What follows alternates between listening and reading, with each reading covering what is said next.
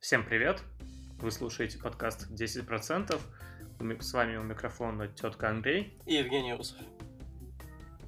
Да, сегодня мы хотели посмотреть на то падение, которое у нас началось неделю назад, к чему мы пришли.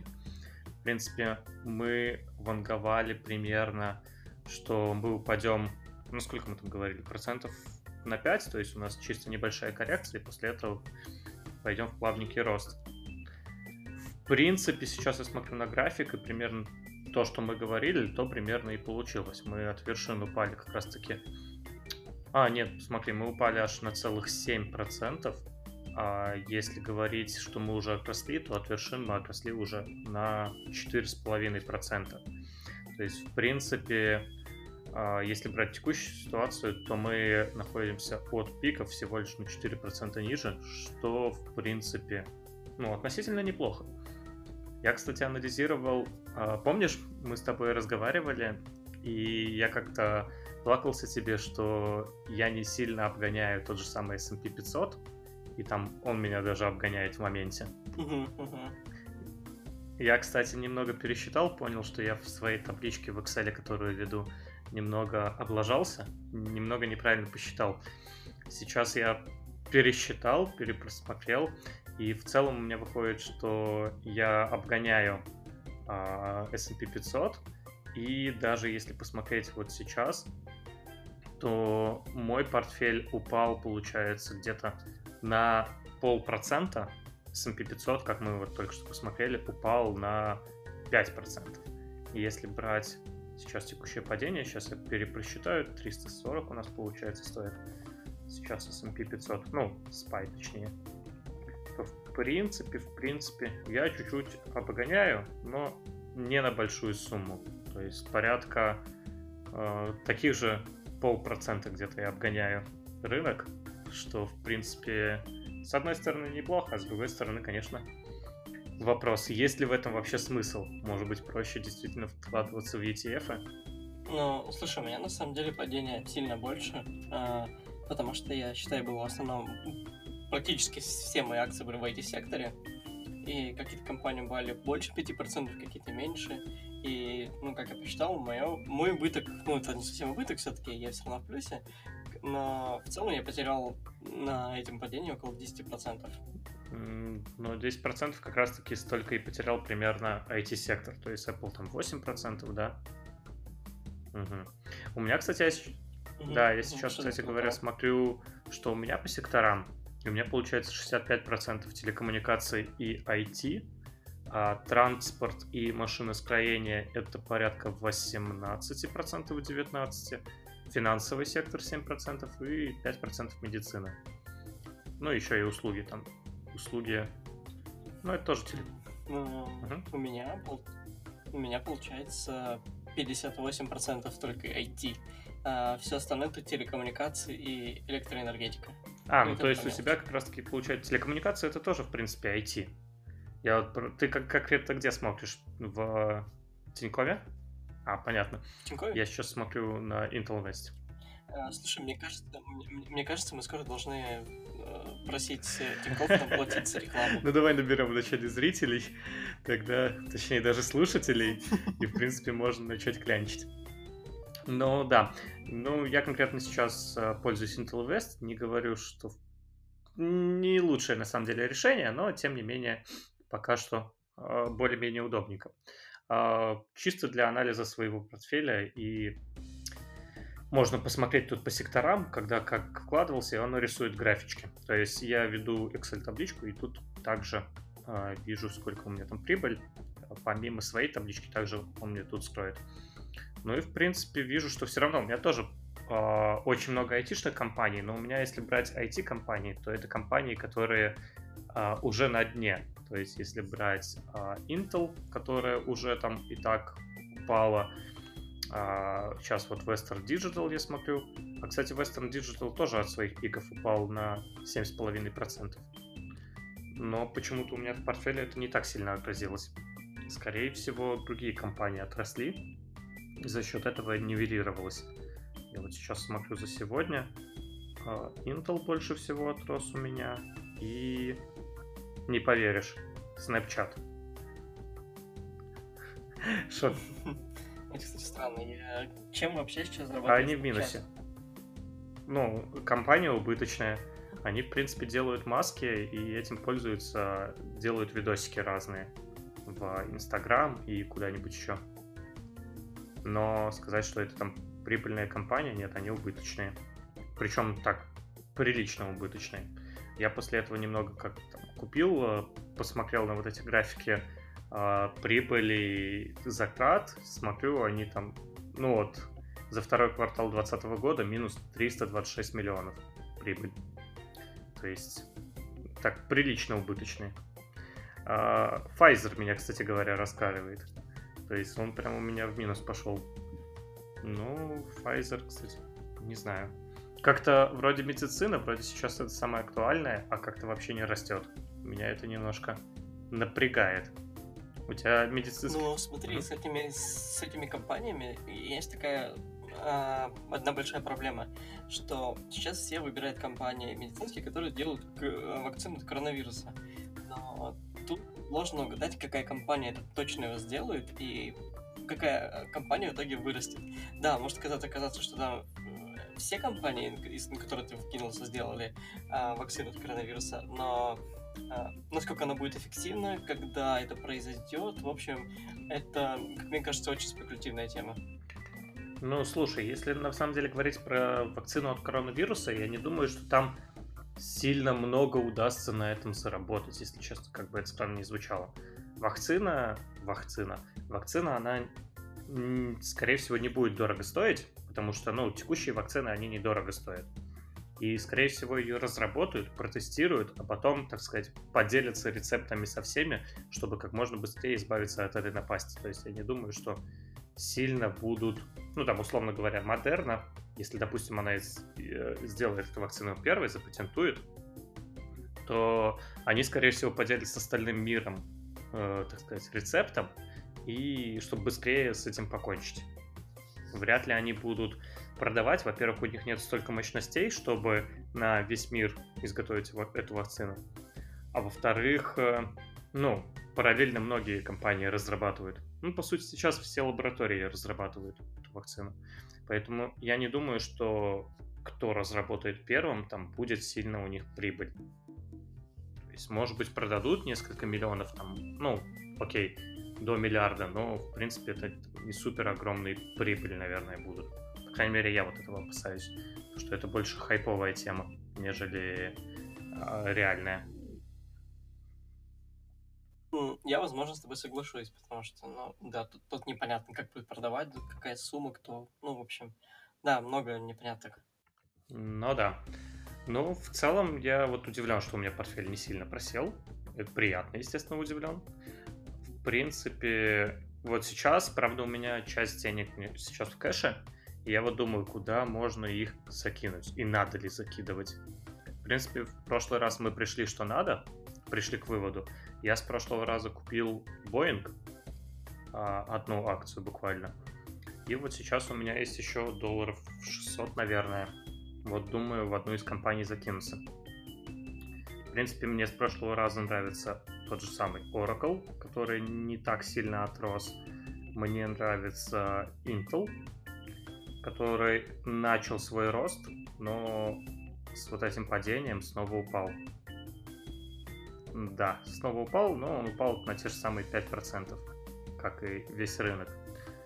То есть, в принципе, Intel, а, Snapchat, ну, такая непонятная штука. Я, наверное, Snapchat больше докупать не буду. Есть и есть, как бы дает какую-то маленькую прибыль, и это приятно. Что еще, что еще? И, может быть, United Airlines. То есть, в принципе, в авиаперевозки мы еще верим. Хотя они за 5 дней упали, да, на 5%, но не отросли. То есть United Airlines не торопится отрастать. Что, кстати говоря, касаемо Боинга. Боинг тоже не торопится отрастать. То есть он упал за, на 5% и даже на 7%. Пока что так и лежит. А, у тебя вообще есть какие-то интересные компании в запасе? Слушай, я на самом деле сейчас а, просто укрепил свои позиции в некоторых компаниях и докупил... Я докупил Apple немножко, э, докупил... Э, я купил NVIDIA в прошлом, в прошлый раз, когда мы с тобой созванивались, записывали подкаст, я купил NVIDIA, и также я все-таки решил еще купить MasterCard. Вот. Uh-huh. Ну, потому что я бы на самом деле еще больше закинул. У меня есть правило, это не больше 10% своего дохода, и я немножко даже его нарушил. А, но в целом я просто больше пока не хочу вки- вкидывать ну, своих денег. Я из MasterCard вышел в плюс, э, и в принципе, не знаю, есть ли смысл сейчас докидывать. Э, я чуть-чуть заработал на нем, и, ну, чтобы как-то диверсифицироваться, то есть часть вывел доллары. Но, в принципе, MasterCard мне очень нравится как компания и как э, идея. Очень стабильная компания, чисто занимается финансами, и тут, по-моему, как раз-таки для какой-либо диверсификации, то есть они занимаются все-таки а, и IT, и финансами. То есть это мне, конечно же, нравится. А, я, кстати говоря, еще HP купил. То есть то самое, которое не очень тебе понравилось. Но в целом, в целом HP ну, на 1% пока вырос. А, нет, на 2% относительно моей покупки. А, в принципе, что тоже приятненько. Не то, чтобы это мне сделало там жизнь лучше, но тем не менее. Вот, я пока не знаю, куда докидываться. Может быть, эти AT&T. Я, кстати говоря, смотрел э, на акции, да, вот в момент вот этого падения. И, в принципе, AT&T себя очень хорошо показал. А, не знаю, ты на графике не смотрел? Что там происходило? Нет, нет, я не смотрю. Ну, я стараюсь сейчас особо не смотреть на графики, потому что, ну, ты знаешь мою позицию, я не, не пытаюсь заниматься спекуляциями, я просто знаю компании, которые мне нравятся, и просто я покупаю их, когда происходит падение. Ну, по сути, AT&T, AT&T вообще не упал. То есть э, он упал там буквально на полпроцента, что, вот как я и говорил, для меня это такой, такая диверсификационная гавань, которая просто есть, и туда можно, чтобы не хранить в долларе, просто закидывать в AT&T. Во-первых, там и дивиденды хорошие, как правило, а, во-вторых, а, довольно диверсифицированный бизнес и такая надежная компания, как по мне. Единственное, что я не понимаю, где у них дивиденды. Они так и не объявили, когда у них будут дивиденды следующие. А я уже на готове и жду, когда они смогут выплатить какую-то маленькую денежку. А, а... У меня, кстати, забавно. Мне выплатили три компании дивиденды, но они настолько мизерные, что я просто... А, я даже не знаю, стоит ли это озвучивать, но, в общем, у меня были дивиденды по Pfizer, а, были дивиденды по Intel и были дивиденды по Xilinx. Вот. И в сумме это дало мне около трех баксов. Ну, мне кажется, это успех. Однозначно. У меня тоже были дивиденды по Pfizer, и мне пришло уведомление, что, чувак, у тебя дивиденды по Pfizer. Я захожу и пытаюсь понять, а, а где они, где они, сколько, сколько копеек. Там, я знаю, что там дивиденды были по 30 центов на акцию. Возможно, я уже путаю. Ну, короче, несколько центов на акцию. А, и я захожу, ищу... А, да, 38 центов на акцию были дивиденды, ищу просто вот, чтобы надпись, что тебе прибавилось так, хотя бы меньше доллара. Я эту надпись не нашел, количество долларов вроде бы не прибавилось. Вот, я что-то такой, ну ладно, поверю на слово, что они пришли. Я пока даже не заметил прибыли от дивидендов. Но это, получается, мои, наверное, первые дивиденды, которые мне прилетели, что, в принципе, для галочки отметиться приятно. А, ну и опять же, да, я, наверное, буду добирать Oracle. То есть Oracle мне нравится, он отбился от верхушки своей. Нет, еще от верхушки не отбился. Верхушка у него она была на 60 баксов. Но если пробьет, то может полететь хорошо. А, кстати говоря, вот про пробитие и про все вот такие уровни. А, что скажешь про работу с маржой? То есть вот как раз-таки почему люди начинают ориентироваться по уровню, потому что а, очень многие игроки играют как раз-таки на рынке с маржой и ставят свои стопы на те самые уровни, которые мы пробиваем, ну вот на графике. А выгодно ли вообще игра со смаржой? Ты вообще работал с маржой? А, да, я работал некоторое время назад. И это на самом деле очень печальный опыт. А, когда AMD дико росло, а, все аналитики твердили, что все, она пробила свой максимальный уровень, она будет коррекция, она упадет к своим а, каким-то значениям, я уже не помню, честно говоря, цифры.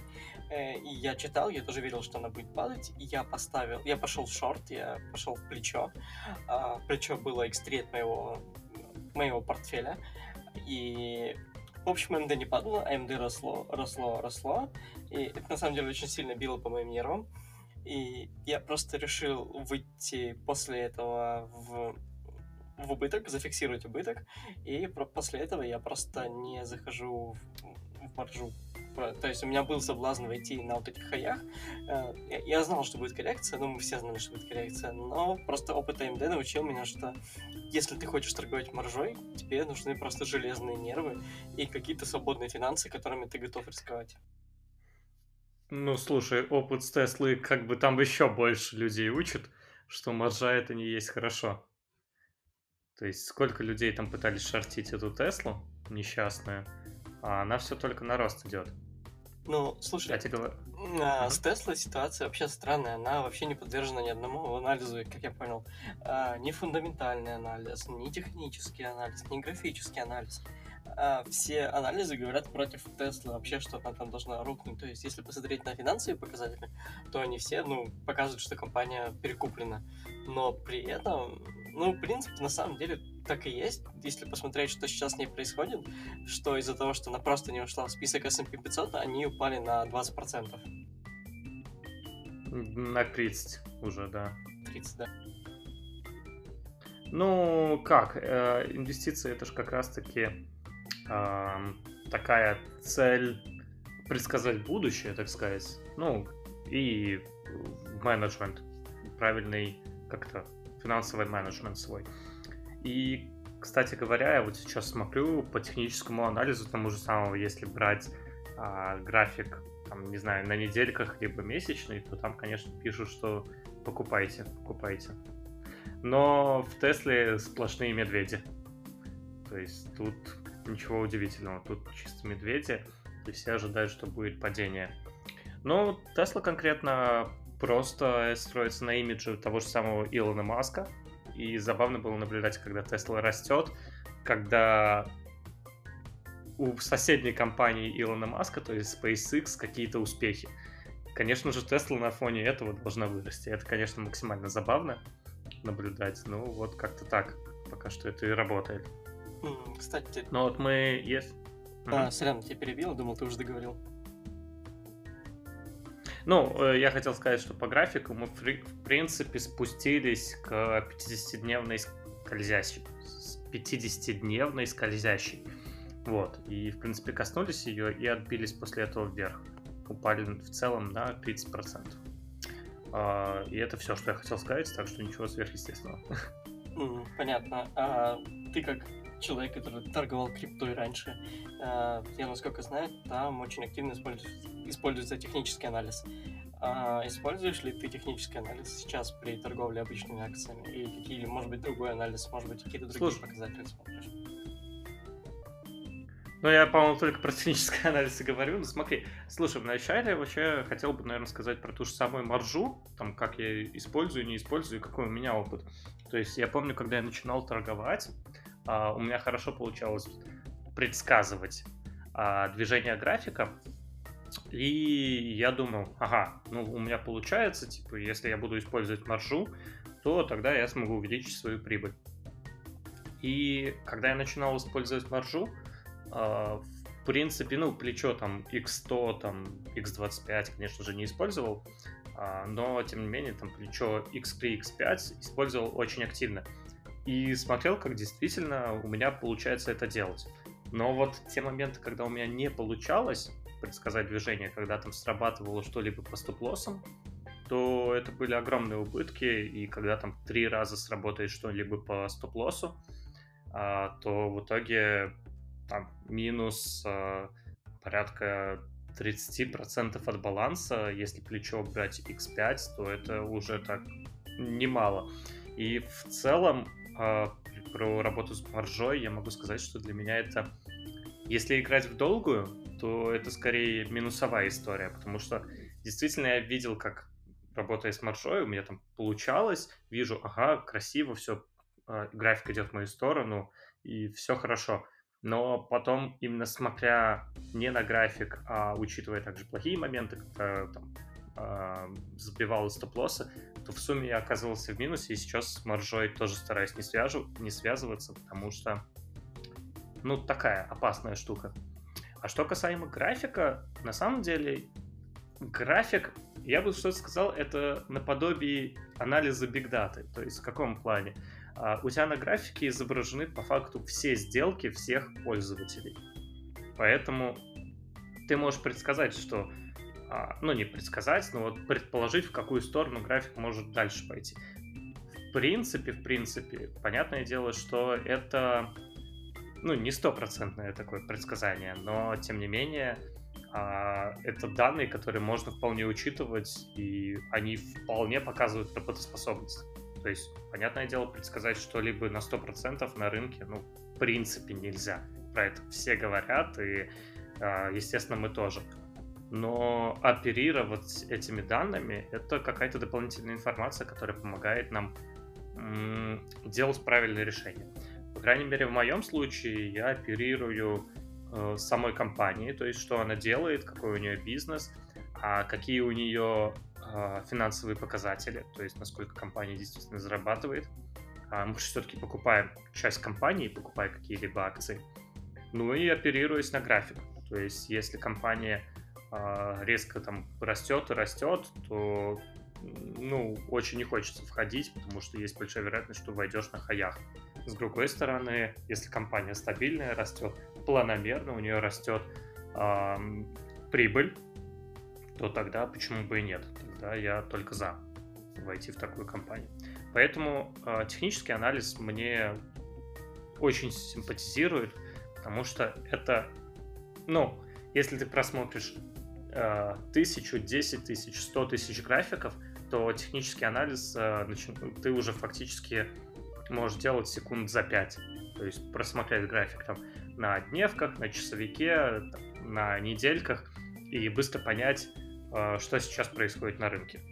В этом плане, конечно, технический анализ мне очень симпатизирует, потому что если сравнивать это с анализом новостей, а, то анализ новостей намного сложнее и намного больше времени забирает. Плюс, плюс, а, конечно же, в, я сейчас против того, чтобы торговать на мелких таймфреймов, то есть пытаться на дневках, на внутри дня торговать.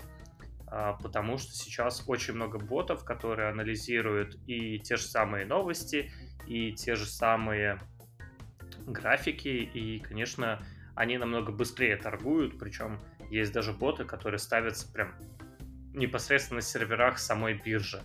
То есть вот сервера биржи, и там рядышком стоят сервера для ботов, чтобы была меньше задержка, чтобы они сразу же могли там торговать. Конечно, в данном случае пытаться торговать и обыграть ботов ну, не есть хорошо. Это уйдешь в минус. А опыт с ботом, которого я писал, также это показывает. Какая-то такая у меня история, поэтому я скорее против маржи и за технический анализ.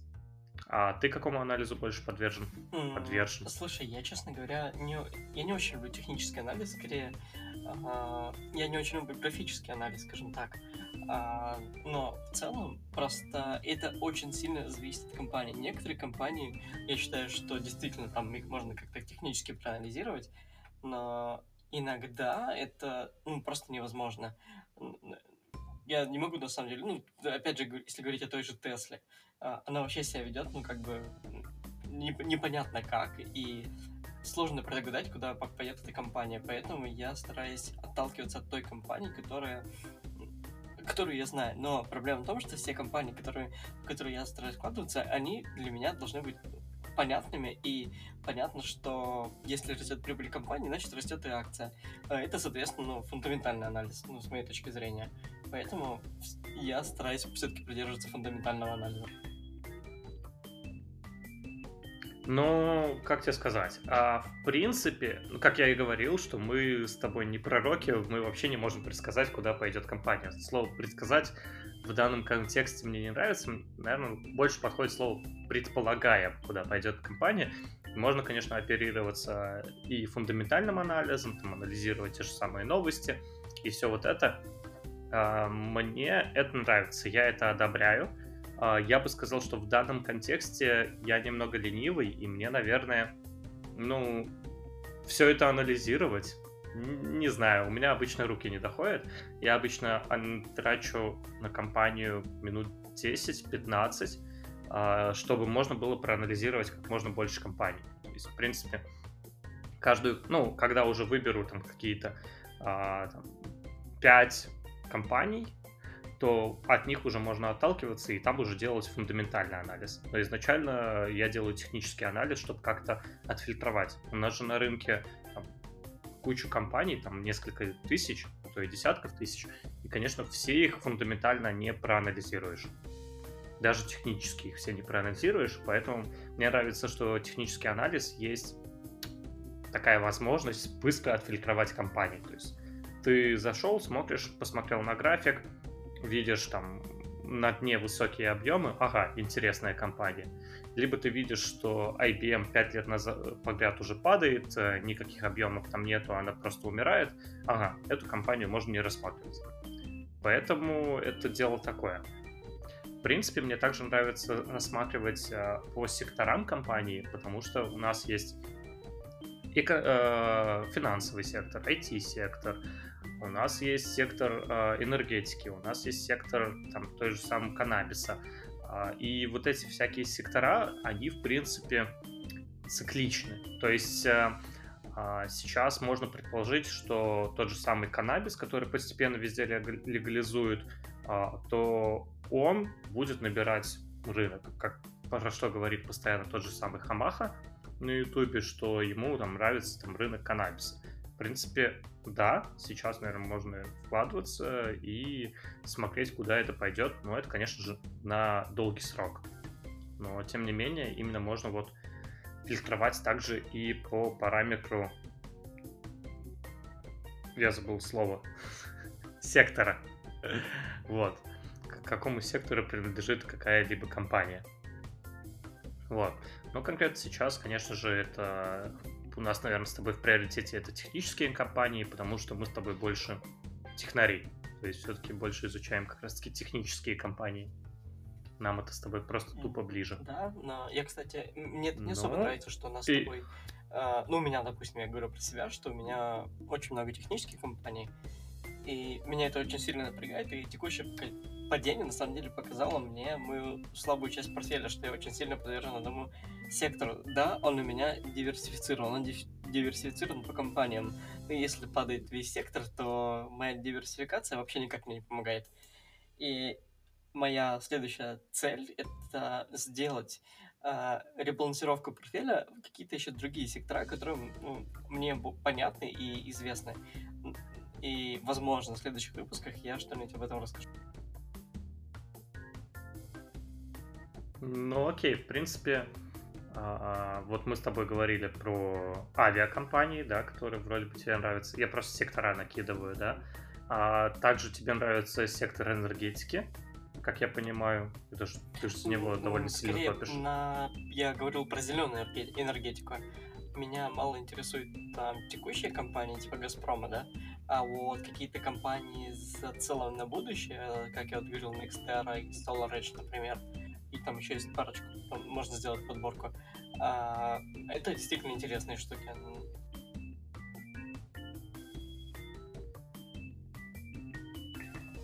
Ну, понятно. Ну, в целом, в целом, а, а какие компании из энергетики ты знаешь, вот, которые тебе нравятся? Можешь название подкинуть и описать? Я помню Solar Energy, а еще какую-то ты говорил. Можешь просто название накидать и описать, что там происходит в этих компаниях а, и так, почему ну, они тебе нравятся? Так, ну начнем. Uh, uh-huh. SolarEdge, которая производит uh, аккумуляторы и солнечные батареи. Соответственно, аккумуляторы производят для них. Это компания из Израиля, и она поставляет uh, свои батареи не только uh, в Израиле, а какие-то еще другие страны. И также мне очень нравится компания Nextera, которая, по сути, сейчас занимается а, и зеленой энергетикой, и обычной энергетикой. То есть фишка компании в том, что она пытается как-то это все балансировать и сделать такой вот гибридную энергетику. Это тоже, на самом деле, интересная штука. И есть еще там... Мне очень нравится еще, кстати, Газпром, но если так объективно посмотреть, что не так, что прям очень много компаний из России, которые имеют такое же, э, такое же влияние на рынок, как Газпром. Ну, внутри России, естественно. Вот, поэтому я бы, если бы я вкидывался бы в российские акции, но я не вкидываюсь в российские акции по своим личным принципам, я бы, возможно, выбирал Газпром. И также у меня есть компания Dominion Energy, это американская компания, которая э, она у нее угольная энергетика, но в принципе у нее, насколько я помню, и эта компания мне очень давно, я уже не, не анализировал, а, у нее вроде как неплохие дивиденды, то есть около 5% годовых. И да, около, я только что проверил, да, около 5% годовых. Но насколько эта компания будет волатильной, я не знаю, но в принципе я когда-то в нее вкинулся, и она ну, дала мне какой, какую-то прибыль.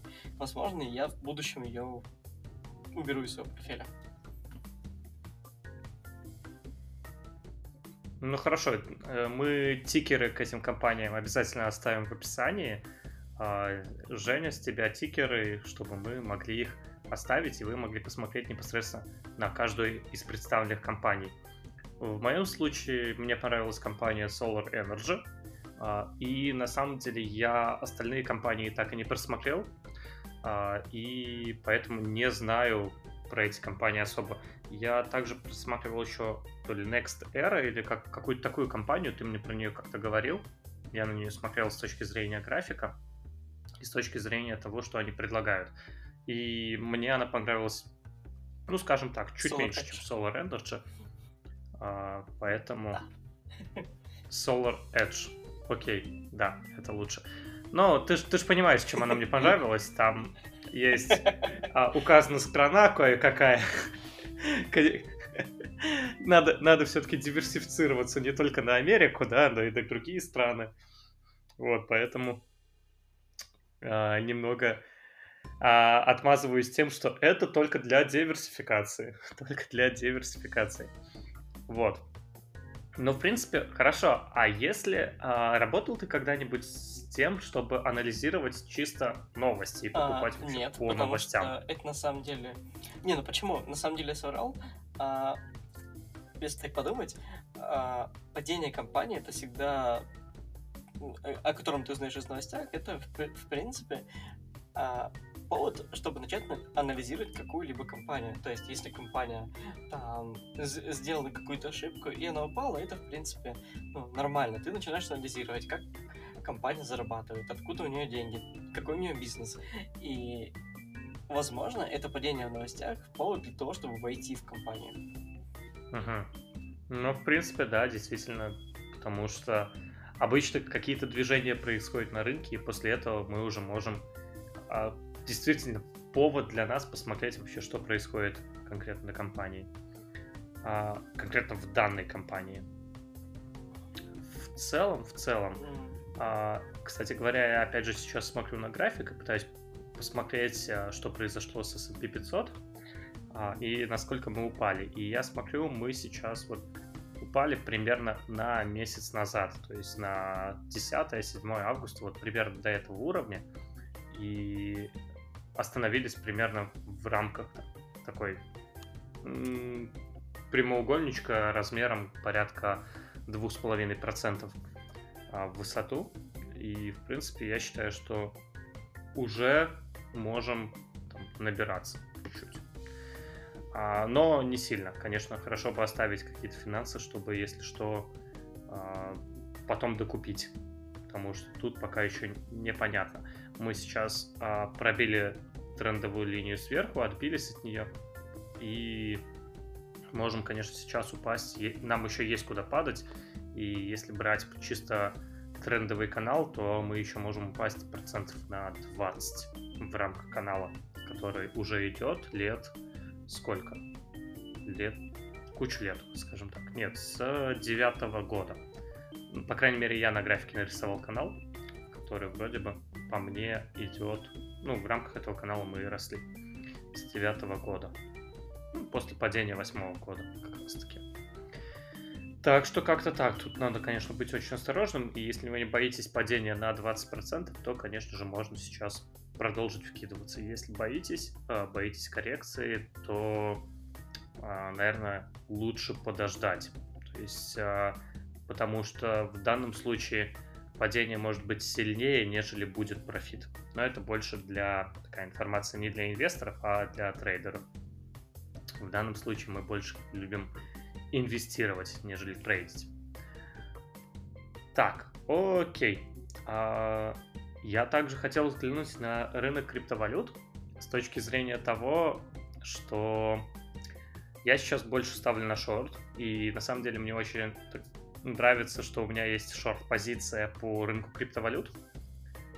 Она уже, правда, есть у меня, наверное, с мая, а, если я не ошибаюсь, или с июня, там, три месяца я стою в шорте, после этого мы выросли. Вот. А, и меня, конечно, очень а, так смешит то, что рынок падает, я на обычном рынке, получается, там теряю. Не так много, конечно, как э, там, по индексам, но тем не менее, все-таки там теряю какие-то процентики. Но зато на рынке криптовалют у меня баланс растет. Это, конечно, такая забавная ситуация, потому что рынки тут более-менее как- как-то между собой все-таки коррелируют. А, но я хотел обсудить такую вещь. Что ты думаешь про весь рынок криптовалют с точки зрения, почему бы сейчас не закинуть там условные 100 баксов, а в надежде на то, там, что через 20 лет а, рынок криптовалют все-таки вырастет довольно сильно. Или все-таки это разводка и рынок криптовалют никому не нужен? Слушай, мне, лично мне, мне не очень нравится рынок криптовалют по нескольким причинам. А, во-первых, он очень спекулятивен. А, то есть, если ты хочешь прийти как инвестор, то тебе действительно придется ждать там, ну, там, возможно, 10-20 лет, что, чтобы это все отросло. И я не хочу сидеть и ждать 20 лет, что в надежде когда-нибудь там 100 баксов станут там миллионами. Ну, это тупо. Вот. Но это, в принципе, небольшая сумма, конечно, но все равно. Э, я не уверен, что это даже обгонит какую-то инфляцию, если честно. Вот. Плюс с криптой, как мы все знаем, что до сих пор все страны, ну, не все, не все страны их приняли, большинство стран относятся крипте не очень хорошо, и э, к ней очень много вопросов, вот прям очень много вопросов лично у меня. То есть, да, есть такой типа стереотип, что она ничем не подкреплена. И некоторые валюты, конечно, подкреплены, за которыми строится бизнес, но такие валюты ты, наверное, можешь пальцем пересчитать. Ну да, но в данном случае, ну, там тот же самый Ethereum, на базе которого э, крутится много других приложений. А, тот же самый, ну, Dash. Dash, правда, он немножко... Там другая идея. Идея в том, что а, с того, что зарабатывают майнеры, а, пользу... а, сами создатели криптовалюты также получают небольшую часть и могут развивать криптовалюту, покупая рекламу, а, заключая какие-то договора и получая полноценную зарплату за, за их работу. А, мне в какой-то момент даже, если помнишь, я тебе постоянно его рекламил. В принципе, я сейчас просто смотрю, какие у меня валюты есть. Также Neo а, подходит под твое описание, на которых можно построить бизнес. EOS, ну, в принципе, нет. Есть валюты, на которых можно построить бизнес. Нет, но... нет, ты не понял мои претензии. Я говорю, не на которых можно построить бизнес. Построить бизнес можно там ну, на очень многих валютах, особенно учитывая, что у каждой валюты есть свои клоны. Это нормально. А я говорю про то, что за какой-то одной криптой должна стоять какая-то компания, которая это делает с помощью этой криптовалюты прибыль себе, чтобы была у них там а, какая-то мотивация это все сделать. Да, есть там валюты, за которыми действительно стоит компания. Но мне вот интересно, какая валюта может обеспечить, э, точнее, какая компания может обеспечить рост какой-нибудь валюте. Ну, то есть я не в крипторынке, я не знаю, я вообще не, не анализирую, что там происходит. Я знаю, что Ripple это штука для банковских переводов. И все, это, по-моему, мои знания о крипте все вот на данный момент. Ну, есть биткоин, который, по сути, был таким мета, мета-криптовалютой. Вот. Э, окей. Ну, там, кстати, конкретно Ripple, он не занимается, ну, точнее, есть э, компания Ripple, которая занимается разработкой, а есть комп, э, валюта э, XMR, нет, XMR это другая, XRP, а, который вот Ripple выпускает, но э, она не имеет отношения к компании Ripple, в принципе, можно сказать, никакого. То есть это два разных продукта по факту. Ну То вот, есть... тем более. Угу. А, ну понятно, то есть ты больше думаешь, что это такая история, которая сдуется и вообще ни, никому не нужна будет? А, нет, я не думаю так. Просто для меня это очень спекулятивная тема, что я не знаю, когда она будет расти, в каких моментах она будет расти. И то есть, э, возможно, э, это действительно ну, станет какой-то там альтернативой электронным деньгам, которые сейчас есть. А, но для этого как минимум должны принять ее почти все, почти все основные страны для того, чтобы ей начать пользоваться. Ну, нормально пользоваться, чтобы я пришел в магазин, я просто приложил свой телефон к кассовому аппарату и оплатил. А, пока этого не будет в, в том режи, режиме, чтобы мне не нужно было запариться, где мне хранить деньги, как мне ими пользоваться, куда мне это платить, я считаю, что эта тема особо не будет развиваться. Ну да, это одна из претензий к криптовалютам, то, что ее непонятно как использовать в принципе, твоя, твои мысли мне ясны, но я вот сейчас начинаю задумываться, но пока что я думаю по поводу криптовалюты, что в шорт, и, наверное, вернусь к этому вопросу через какое-то время. В целом, ну, в целом, потому что мне нравится идея просто закинуть там 100 баксов, которые не жалко, там, в криптовалюту, а, и посмотреть, что с ними будет там лет через 20. То есть там 100 баксов, условно, 300 тысяч, окей а, может быть, что-то да выгорит. Просто забыть о них. Ну, кстати, если просто забыть о них, то тогда, скорее всего, и потеряешь, потому что все-таки там нужно на флешке все это постоянно бэкапить и как-то забыть полностью о них. Считай, что потерял. Это, конечно, не лучший, наверное, вариант. Ну окей, я про этот момент э, еще подумаю. Сейчас я это делать не планирую. Во-первых, потому что я в позиции с шорт нахожусь, ожидая, что все-таки будет падение. А во-вторых, сейчас мне поинтереснее, что происходит сейчас на обычном рынке, потому что у нас э, президентские выборы, коронавирус, все вот в этом духе. Это, конечно, если пытаться сейчас распылиться на несколько рынков, так а, звучит опасно. То есть не успеешь за всем следить. И в итоге уйдешь в минус. А, в принципе, я думаю, на этом все. Мы с тобой плюс-минус, что хотели, обсудили. У тебя есть какие-то еще варианты, точнее идеи, что мы хотели обсудить? Uh, у меня есть две новости, которые, в принципе, можно было обсудить. Uh, это падение Slack и падение компании Ast... AstraZeneca, кажется, так и читается. Uh, uh-huh. Это, ну, по сути, это конкурент модерный Pfizer, о том, о чем мы сегодня говорили. Uh, uh-huh. В общем, компания AstraZeneca упали на 8% из-за того, что а, участник этого теста, у него появились какие-то побочки после вакцины, которую разрабатывает компания AstraZeneca. И за день компания потеряла 8% э, своей, ну, не компании, а акций. Вот. И конечно, потом на премаркете она там подросла, но все равно сам факт того, что показывает, что если что-то пойдет не так в этих медицинских компаниях с их вакцинами, то это явным образом отразится на их акциях. И это все-таки коммерческая тема в первую очередь, и компания планирует зарабатывать деньги на своей вакцине. Поэтому я думаю, что если уже вкидываться, то э, нужно учитывать, что если компания не, сделает вакцину, то, э, возможно, ее акции ну, не будут так сильно расти, как вы ожидаете. Угу. А, ну, кстати говоря, да, такая опасная ситуация, потому что действительно а, сделать вакцину хорошей довольно сложно. А, особенно с первого раза, и, конечно же, будет куча негативных новостей, на которых будут играть а, те же самые боты, которые сразу же там, возьмут позицию шорт, как только увидят новость, поймут, что это негативная новость для компании шорт и заработают на вас, когда вы будете там брать позицию шорт уже там ниже. Но это опять же с точки зрения того, что не надо, наверное, торговать на внутридневных интервалах, и там будут резкие падения, чему удивляться, конечно же, нельзя.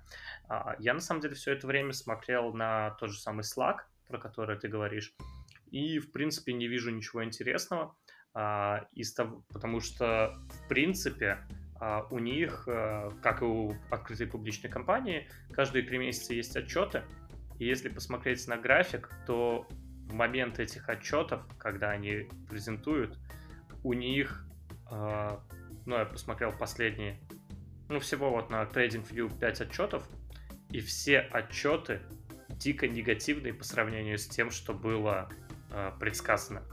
И текущий отчет, конечно же, тоже э, ожидалось, что они уйдут по акции на 3%, э, на 3 цента в минус, а они ушли э, прибыль на акцию на 13% в минус. То есть это фактически в 300 раз больше, чем ожидалось, что они уйдут в минус. И неудивительно, что после этого у них опять дикое падение. В принципе, такое падение у них было а, 4 раза из 5, а, что вот после а, отчета у них идет дикое падение. Поэтому тут ничего удивительного. Тут, в принципе, история показывает, ну вот опять же, с точки зрения не техники, а с точки зрения просто посмотреть, что цена, как правило, восстанавливается. То есть сейчас, возможно, хорошая идея зайти в Slack, потому что компания, ну, действительно пользуется популярностью. Я не скажу, что на самом деле мне эта компания дико нравится. То есть я Slack пользовался, но у них какой-то конкретный продукт один, и все. То есть я не вижу, с чего там они сильно зарабатывают. Но в целом, как инвест-идея, почему нет? Можно попробовать. Я, кстати, не считаю, что это хорошая инвест-идея.